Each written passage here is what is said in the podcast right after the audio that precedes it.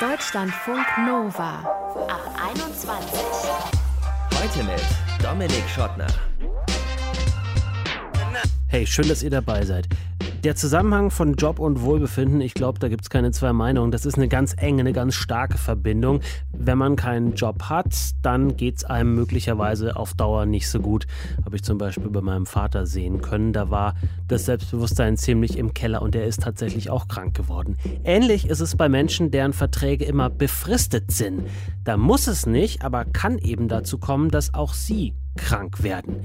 Was man dagegen tun kann, wie sich das anfühlt, das ist Thema in diesem Ab 21 Podcast. Mit dabei ist Tim Hagemann. Er ist Arbeitspsychologe und sagt, Ungewissheit ist immer die schlechteste Option. Es ist besser, wenn ich weiß, in fünf Monaten ist für mich Schluss und es gibt auch keine Option mehr. Tim wird uns also sagen, wie man da rauskommt, wenn man in der Befristung ist, beziehungsweise wie man mit den Folgen besser umgehen kann. Mittendrin in der Befristung ist unsere andere Gästin in diesem Podcast, Annika. Sie ist Soziologin und Geschlechterforscherin und kennt eigentlich nichts anderes als Verträge mit kurzer Laufzeit. Welche Auswirkungen das auf ihre Psyche, aber auch auf ihre Lebensplanung hat, das kann sie uns jetzt selber erzählen. Hallo Annika. Hallo. Wann hast denn du deinen letzten Vertrag unterschrieben? Meinen letzten Vertrag, äh, der tatsächlich für eine Stelle war, ähm, mit mehr als acht Arbeitsstunden die Woche, habe ich unterschrieben im Februar 2020. Das ist ja bald zwei Jahre her. Mhm. Ähm, jetzt sagst du äh, Betonung auf die Wochenstunden. Warum ist die, liegt die auf den Wochenstunden? Weil ich genau diesen Job äh, nach einem Jahr verlassen habe, weil ich nicht zu meiner Doktorarbeit gekommen bin, während ich da gearbeitet habe. Mhm und aktuell nur noch auf einem ganz kleinen Stundensatz arbeite und mit der finanziellen Unterstützung eines Familienmitglieds, weil ich sonst meine Dissertation wirklich niemals fertig bekommen würde, vermutlich. Okay, acht Stunden klingt jetzt aber schon mal gar nicht so viel, aber es ist zu viel, um eine Dissertation fertig zu machen.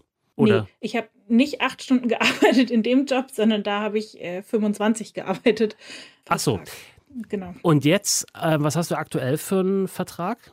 Ist es der? Nee, das ist ein anderer. Das ist vielleicht ein bisschen verwirrend, ne? Ja, aber das ist ja vielleicht genau die Realität. Vielleicht weiß dein Umfeld auch immer gar nicht, in was für einem vertraglichen Verhältnis du dich gerade befindest, oder? Genau, das stimmt. Also äh, ich habe an der Technischen Hochschule in Köln gearbeitet für ein Jahr mit einem Vertrag auf 65 Prozent. Man arbeitet dann ja auch immer noch mal deutlich mehr als diese 65 Prozent äh, dann draufstehen auf dem Vertrag und habe den Vertrag dann verlassen, habe gekündigt, um eben meine Doktorarbeit weitermachen zu können und arbeite jetzt nur so auf 450 Euro Basis, damit das überhaupt hinhaut mhm. zeitlich. Wie viele Verträge hast du denn schon unterschrieben in deinem ja immer noch sehr jungen und kurzen Leben bis jetzt? Also ich habe äh, nach Beginn meiner Promotion in Braunschweig gearbeitet an der Technischen Uni für zwei Jahre und hatte da insgesamt vier Arbeitsverträge in den zwei Jahren und dann eben das eine Jahr in, in Köln mit, mit einem Vertrag. Mhm, also fünf. Genau. Fünf Verträge, aber vier Verträge in zwei Jahren. Was sind denn die Begründungen dafür, dass man dich dann immer nur für ein halbes bis ein Jahr anstellt? Das Problem in dem Fall waren Projektgelder, die natürlich dann ähm, zum Beispiel noch nicht ausgeschüttet waren oder man musste noch auf eine Bewilligung warten. Und ähm, die kam dann einmal nur für drei Monate, einmal nur für sechs Monate und dann werden die Verträge auch immer nur so kurz gemacht. Mhm. Und da gibt es auch überhaupt keinerlei Verhandlungsspielraum? Den gibt es überhaupt nicht. Also das Problem ist, dass die Universitäten da nicht ähm, diese Unsicherheit abfangen und äh, ihren Angestellten sagen so, wir schauen jetzt erstmal, wo wir das Geld herbekommen, aber du hast auf jeden Fall einen Job und wir versorgen dich sozusagen finanziell, sondern diese Unsicherheit wird natürlich dann auf uns als Mittelbau abgewälzt und wir sind dann diejenigen mit dem Dreimonatsvertrag, die dann schauen müssen, kriegen wir einen Anschlussvertrag und ähm, wie gut ist der dann? Mittelbau muss man vielleicht kurz erklären für alle, die nicht äh, an der Uni waren oder sind? Genau, das sind die Angestellten in Lehre und Forschung, die keine ProfessorInnen sind und nicht in der Verwaltung tätig sind. Also das, das große, der große Teil an der Uni eigentlich, weil die wenigsten haben ja eine Professur, ne? Genau, richtig. Mhm. Und ihr seid eigentlich diejenigen, die den ganzen Laden irgendwie so am Laufen halten mit der Lehre und eben auch der Forschung, oder? Ähm, würde ich jetzt einfach mal so sagen aus meiner Uni-Zeit.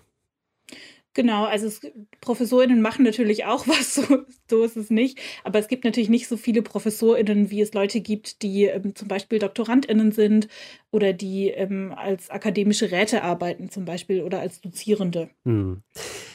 Du hast schon ein Familienmitglied erwähnt und ähm, egal welches Familienmitglied das ist, äh, die kriegen ja alle mit in deiner Familie und in deinem Freundeskreis, dass da jetzt keine langfristige Planung möglich ist. Was hat das für Folgen für dein Leben? Also ähm, einen neuen Vertrag zu bekommen an einer neuen Uni heißt ja erstmal auch, dass man da hinziehen muss. Und ähm, gerade für mich in, in Braunschweig, wo mein erster Job war, ich war noch nie vorher in Braunschweig gewesen. Ich kannte die Stadt nicht, ich kannte niemanden. Und ähm, das bedeutet natürlich auch viel, viel Stress dann, dahin zu ziehen, niemanden zu kennen, sich einen neuen Freundinnenkreis aufzubauen, soziale Kontakte. Das bedeutet, äh, dass man sehr gut wird in Distanzfreundschaften und auch Fernbeziehungen. Und eben, wie du vorhin ja auch schon meintest, also es ist sehr gut möglich, dass viele Menschen in meinem Umfeld oft gar nicht wissen, wo arbeite ich jetzt mit wie viel Prozent und was sind da meine Aufgaben und wo ziehe ich übernächste Woche hin. Mhm. So. Aber warum bist du denn nach Braunschweig gegangen, wenn du da gar niemanden kanntest? Naja, wegen des Jobs. Einfache, genau, wegen des Jobs. Es war der Job, den ich bekommen habe und dann habe ich gesagt, okay, ne, ähm, irgendwo muss ich ja mein Geld verdienen mit. Mhm. Aber dass man jetzt zum Beispiel dann ähm, Drittmittel einwirbt, das ist nicht, äh, also äh, Mittel aus irgendwelchen Stiftungstöpfen oder anderen Töpfen, die da vielleicht noch, äh, vielleicht noch gibt, das ist nicht eine Möglichkeit, um dir so eine Se Stelle vielleicht auch selber zu schaffen? An der Uni, wo du gerne sein möchtest? Hm, das ist eine Möglichkeit, das geht aber natürlich auch nicht immer und die Erfolgsquoten sind nicht so besonders gut. Also man kann das probieren. Das bedeutet ja sehr viel Arbeit, so einen Antrag zu schreiben. Das ist nicht so ein Zwei-Seiten-Ding, dass man mal kurz runterschreibt, sondern das bedeutet sehr viel Vorbereitung. Man braucht dann KooperationspartnerInnen und ähm, Leute, die da mitmachen. Und eben, selbst wenn man sich anstrengt und da viel Zeit und Energie rein investiert, heißt das nicht, dass man das dann auch tatsächlich bekommt, dass das Erfolg hat und man dann tatsächlich diese Stelle auch bekommt. Ja. Du hast schon gerade gesagt, du bist sehr gut geworden in Freundschaften über lange Distanzen zu führen. Wie ist es denn mit Beziehungen? Ja, da drin bin ich auch sehr gut geworden. ähm, aber das bedeutet natürlich auch äh, Stress und ähm, macht natürlich nicht so viel Spaß, äh, so, eine, so eine Fernbeziehung zu führen und auch Fernfreundschaften zu führen. Mhm. Ähm, also genau. ganz konkret, wo warst du? Wo war äh, deine Partnerin? Oder ich habe in Braun genau, ich habe in Braunschweig gelebt, meine Partnerin in Freiburg und äh, ich habe dann auch noch eine Weile ein bisschen in Köln gelebt und meine Partnerin immer noch in Freiburg. Und äh, also ich bin zwischendrin so zehn Stunden die Woche zugependelt, damit wir uns regelmäßig sehen konnten. Mhm. Freiburg ist natürlich auch geografisch in der Hinsicht ziemlich schlecht gelegen, wenn auch eine schöne Stadt und so äh, an sich schön gelegen, aber eben so ein bisschen ab vom Schuss von den großen Strecken, ne? Genau, richtig, ja. ja. Und jetzt, wie ist die Situation jetzt gerade? Dank Corona bin ich wieder nach Freiburg zurückgezogen, ähm, weil man jetzt auch schön viel von zu Hause arbeiten kann. Und äh, jetzt wohnen wir tatsächlich endlich wieder zusammen und ich muss nicht mehr zehn Stunden die Woche Zug fahren. Mhm. Das ist schon ziemlich gut. Das klingt jetzt erstmal nach ähm, auch viel Beziehungsarbeit vielleicht über so eine große Distanz. Hast mit den Bedingungen an sich schon zu kämpfen. Dann ist die Beziehung natürlich auch noch da, die geführt werden will. Wie kann man da gemeinsame Pläne entwickeln? Wie kann man in die Zukunft schauen gemeinsam und vor allem für dich selber in der beruflichen Zukunft? Ja, genau, das ist ja das Problem. Das kann man nämlich überhaupt nicht, um das mal so plastisch auszudrücken. Also sowas wie zu planen, ob man mal Kinder haben möchte oder so, das ist natürlich völlig unvorstellbar, wenn man nicht weiß, wo, in welcher deutschen Großstadt wohne ich in zwei Jahren, in drei Jahren, in vier Jahren. Und auch natürlich, ähm, wie verdiene ich denn mein Geld? Also das ähm, ist natürlich schwierig, wenn man kein stetes Einkommen hat, sondern immer nur so sechs Monatsverträge. Ist sowas wie Familienplanung total schwierig. Mhm. Ähm, genau. Und beruflich sagst du, okay, ähm, ist zwar schön an der Uni oder im Hochschulwesen insgesamt, so inhaltlich, aber die Bedingungen sind einfach so doof, ich suche mir was anderes? Ja, ich, ich muss sagen, ich stehe so ein bisschen an einem Scheideweg gerade. Auf der einen Seite liebe ich Wissenschaft. Ich finde Lehre total spannend. Ich mache es total gerne. Ich glaube auch, ich bin einigermaßen gut drin. Ähm, ich finde auch Forschung total interessant und würde total gerne in der Wissenschaft bleiben. Aber so wie die Verhältnisse momentan sind, kann ich es mir einfach nicht vorstellen. Und äh, das heißt, entweder das Wissenschaftssystem ändert sich oder ich muss mir eben was anderes suchen. Mhm. Oder es kommt einfach der richtige Vertrag um die Ecke. Das wäre unrealistisch, aber ja. Annika Spahn. Doktorandin, Geschlechterforscherin, Uni Freiburg und Basel hangelt sich von befristeten Vertrag zu befristeten Vertrag und hat uns erzählt, was das mit ihr und ihrer Zukunftsplanung macht. Danke, Annika. Dankeschön. Deutschlandfunk Nova.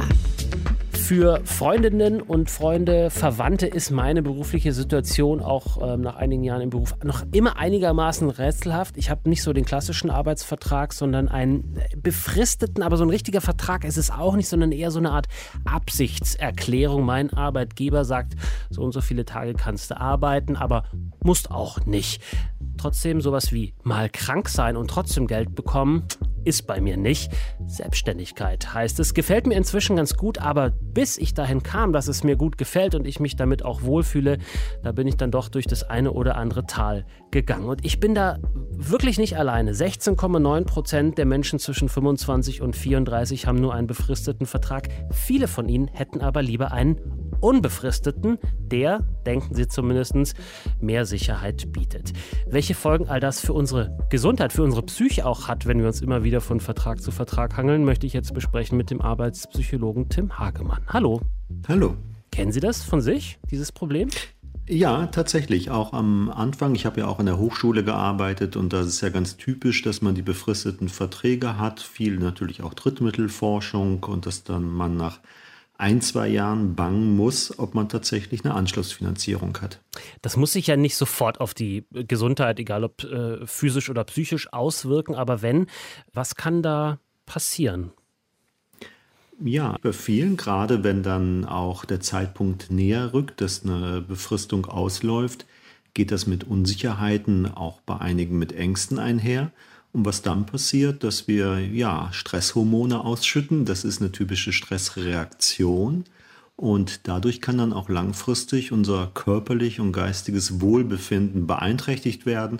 Also man kann das eigentlich dann auch aufzeigen, dass dann viele ja, körperliche Reaktionen stattfinden in uns, weil wir die ganze Zeit in einem Zustand sind, ja, der Angst, Unsicherheit und unser Körper wird dann ja darauf eingestellt, dass wir mit einer schwierigen Situation umgehen müssen. Das ist kurzfristig nicht so schlimm, aber wenn das halt lange andauert, und das kann natürlich in so einer Situation sein, dann, wie gesagt, kann es auch mit tatsächlichen Beeinträchtigungen einhergehen. Jetzt haben Sie zwar äh, gesagt langfristig, aber kurzfristig, man hat ja dann trotzdem irgendeine Auswirkung. Was ist das, wenn jetzt uns jemand zuhört, die oder der vielleicht in so einer Situation ist und feststellt, an sich ist irgendwas nicht richtig, aber so richtig sagen kann ich es auch nicht. Was sind konkrete Auswirkungen im Hier und Jetzt? Ganz oft merkt man das tatsächlich auch erst körperlich. Also Stresshormone sind ja erstmal positiv und das ist immer dann, wenn wir eine Unsicherheit irgendwie erfahren und wir glauben, auf etwas Schwieriges uns einstellen zu müssen. Und dann reagiert der Körper, dass er eher so die Standardroutinen, das ist zum Beispiel Verdauung, aber auch die Abwehr von Krankheitserregern, diese ganzen Reaktionen werden leicht zurückgefahren und gleichzeitig wird zum Beispiel die Durchblutung unseres Gehirns und auch die Durchblutung der peripheren Muskulatur wird erhöht, was dazu führt, dass wir eigentlich uns besser konzentrieren können, leistungsfähiger sind. Kurzfristig ist das gut, aber langfristig führt das zu Problemen, zum Beispiel zu Magenproblemen, weil die Verdauung dann damit gestört ist oder auch, dass wir anfälliger sind für Erkrankungen, dass wir eher Entzündung haben, dass wir ja alle möglichen Krankheitssymptome zeigen können, sehr vielseitig. Und psychisch führt das dazu, dass wir, ja, und das ist dann auch schnell so ein Teufelskreis, in so eine gedankliche Starre verfallen. Also man spricht in der Psychologie von einer Lagerorientierung. Wir neigen dazu, dann sehr, sehr stark auf das Missliche, das Bedrohliche zu fokussieren, mhm. was vielleicht auch so verhaltensbiologisch irgendwie Sinn macht, auf die Gefahr zu fokussieren. Aber Angst führt dazu, dass wir ja auch gedanklich starr sind, dass wir eigentlich nicht in der Lage sind, die Initiative zu ergreifen und andere Lösungen als typische Reaktion herauszuarbeiten. Und das ist natürlich für uns in dieser Situation sehr schwierig. Mhm. Was soll man dann konkret in diesem Augenblick tun, wo man merkt, okay, jetzt ähm, irgendwas ist nicht ganz richtig, zum Arzt gehen und erstmal die körperlichen Symptome kurieren oder ähm, direkt an die Wurzel allen Übels gehen? Also ich glaube, man ähm, darf das nicht unterschätzen, dass so eine Situation tatsächlich halt auch für uns erfordernd sein kann. Und das ist dann ganz schwierig, wenn wir in diesem Teufelskreis sind, dass wir, man spricht so oft von Rumination, das ist immer wiederkehrende gedankliche Kreisen um die missliche Situation. Und wie gesagt, es geht dann einher damit, dass wir uns also weniger aktiv und weniger als ja selbstwirksam erleben, was heißt, dass wir glauben, Dinge in die Hand nehmen zu können. Und um diesen Teufelskreis zu durchbrechen, ist es ganz wichtig, aktive Bewältigungsstrategien zu suchen. Und ein Beispiel, Häufig neigt man doch dazu, zum Beispiel das Gespräch zu meiden mit einer Führungskraft, welche Optionen bestehen, wenn der befristete Vertrag ausläuft, welche Möglichkeiten wir vielleicht haben, noch einen Anschlussvertrag zu kriegen. Und wir vermeiden das häufig, aber Ungewissheit ist immer die schlechteste Option. Und das zeigen viele Untersuchungen. Es ist besser, wenn ich weiß, in fünf Monaten ist für mich Schluss und es gibt auch keine Option mehr, weil dann habe ich mich Möglichkeiten darauf vorzubereiten, als sozusagen diese Information irgendwie zu versuchen zu umgehen und diese Klarheit. Und dann muss ich halt anfangen, tatsächlich aktiv zu überlegen, was könnte im Plan B sein, was könnte im Plan C sein. Also das Heft des Handelns zu bekommen, das ist ganz entscheidend in so einer Situation. Sie haben das äh, Unisystem, das Hochschulsystem schon angesprochen. Da ist es ja durchaus gang und gäbe, dass es nur diese eine Art von Verträgen gibt, egal ob die jetzt ein halbes oder ein Jahr oder zwei Jahre befristet sind. Da bringt das Gespräch dann vielleicht gar nichts, weil es gar keine anderen Alternativen gibt. Ab wann ist denn vielleicht ein Punkt erreicht, wo man sagen muss, auch um der eigenen Gesundheit willen, ich wechsle die Branche und suche mir was anderes? Ja, man muss natürlich insgesamt überlegen, wenn man jetzt auch an Selbstständige denkt, die vielleicht auch in ähnlich prekären Situationen sind, ist es sicherlich auch eine Frage nochmal des Typus. Also manche können damit besser leben, haben auch so eine höhere, ja, oder einen höheren Glauben an die eigene Selbstwirksamkeit. Das bedeutet, dass man glaubt, dass man immer wieder eine Lösung findet im Leben. Ja, da unterscheiden sich Menschen. Manche können das sehr gut und die glauben einfach, ach, wenn das irgendwie ausläuft, dann wird schon was Neues kommen oder irgendwas wird mir einfallen. Andere wiederum, die nimmt das sehr mit und die können eigentlich nicht loslassen von diesen Ängsten und diesen Unsicherheiten. Kann man das, das lernen? muss ich für mich. Ja, bis zu einem gewissen Grad kann man das lernen und das ist, ich glaube, Sie haben es ja auch am Anfang beschrieben, dass Ihnen das anfangs schwieriger fiel, auch in Ihrer Situation. Und das ist vielleicht ganz typisch, weil irgendwann hat man die Erfahrung, es geht auch weiter. Es kommen dann neue Projekte, man kriegt irgendwie einen Anschluss. Das bedarf natürlich auch einer gewissen Erfahrung. In manchen Bereichen, aber wie im Universitären, ist es natürlich schwieriger, weil wenn da die Option sozusagen ich nicht mehr verlängert werde, dann muss ich mich vielleicht ganz umorientieren. Das ist dann nicht nur eine Frage, ob ich einen neuen Kunden habe oder einen Auftrag. Und da muss ich mir natürlich schon irgendwann Gedanken machen, a, ob ich die Situation, wie sie jetzt ist, auch aushalte. Aber ich muss mir auch überlegen, was ein Plan B und was ein Plan C ist, wenn jetzt hier keine Möglichkeiten mehr bestehen. Das heißt, frühzeitig sich umzuschauen, Bewerbungen zu schreiben, aber auch zu überlegen, wie man Zeiten überbrücken kann, natürlich auch möglichst vorteilhaft für sich selbst, ja. Und das zeigen alle Untersuchungen. Ich darf nicht die Hände in den Schoß legen. Ich muss selbst das Gefühl haben, dass ich mein Schicksal in der Hand habe. Also das Gefühl, Dinge nicht kontrollieren zu können oder Kontrollverlust, das triggert unser Stresserleben ganz enorm. Mhm. Aus Ihrer Praxis. Können Sie uns sagen vielleicht, ob es ähm, in den vergangenen Jahren da so einen Trend zu so einer Selbstständigkeit, zum Ich packe das selber an äh, gibt? Weil mein Eindruck ist zumindest, dass gerade in den sozialen Medien wahnsinnig viele von diesen Menschen unterwegs sind, sei es als Coaches oder äh, auch als PsychologInnen, die eben genau das bedienen, denn die Leute dazu eben ermutigen, ähm, aber dann vielleicht manchmal gar nicht so viel dahinter steckt. Ja, das glaube ich auch. Man muss wirklich sagen, es ist einfach auch eine schwierige Situation, ja, für viele. Das ist auch naheliegend und bis zu einem gewissen Grad ist es vielleicht auch okay, würde ich sagen, wenn man als junger Mensch da durch muss oder als Berufsanfänger. Es geht ja ganz vielen so, dass man ja auch nicht sofort eine entfristete Stelle bekommt.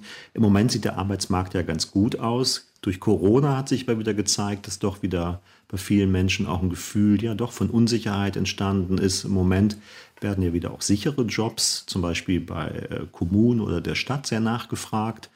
Was aber vielleicht auch wichtig ist, und das sollte man immer mit überlegen, das sind halt auch etwas wie soziale Beziehung, soziale Einbettung. Also man weiß, dass Menschen zum Beispiel sehr gut mit Stress und auch schwierigen beruflichen Situationen umgehen können, wenn sie ein sehr gutes soziales Netz haben. Und auch hier wieder, wenn ich zum Beispiel sehr gestresst bin durch meinen Beruf und große Unsicherheiten und Ängste erfahre, dann neigen auch viele dazu, sich einzuigeln und dann zum Beispiel auch ihre sozialen Beziehungen nicht mehr zu pflegen, eher dann zu Hause zu bleiben, sehr verunsichert zu sein. Und äh, da muss man zum Beispiel auch entgegenwirken. Das heißt, man muss in vielen Bereichen beweglich bleiben, aktiv bleiben, das Gefühl zu haben, sowohl privat wie auch beruflich, ja, die Dinge aktiv beeinflussen zu können, positiv beeinflussen zu können. Dazu gehört auch körperliche Bewegung, aber auch insgesamt ja kulturell und sonst wie aktiv zu bleiben. Das sind alles Dinge, die die Resilienz fördern, auch mit solchen Dingen umzugehen. Sagt der Arbeitspsychologe Tim Hagemann. Wie ist das bei euch? Habt ihr einen befristeten Vertrag? Habt ihr gar keinen Vertrag? Seid ihr glücklich vielleicht mit eurer Selbstständigkeit? Erzähl's uns. Mail at deutschlandfunknova.de oder Sprach- oder Textnachricht geht auch per WhatsApp 0160 9136 0852. Freuen wir uns auf eure Geschichten. Ich bin Dominik Schottner. Vielen Dank fürs Interesse. Bis zum nächsten Mal. Bleibt gesund und geschmeidig. Ciao. Deutschlandfunk Nova. Ab 21. 21. Die Podcasts jederzeit auch auf deutschlandfunknova.de.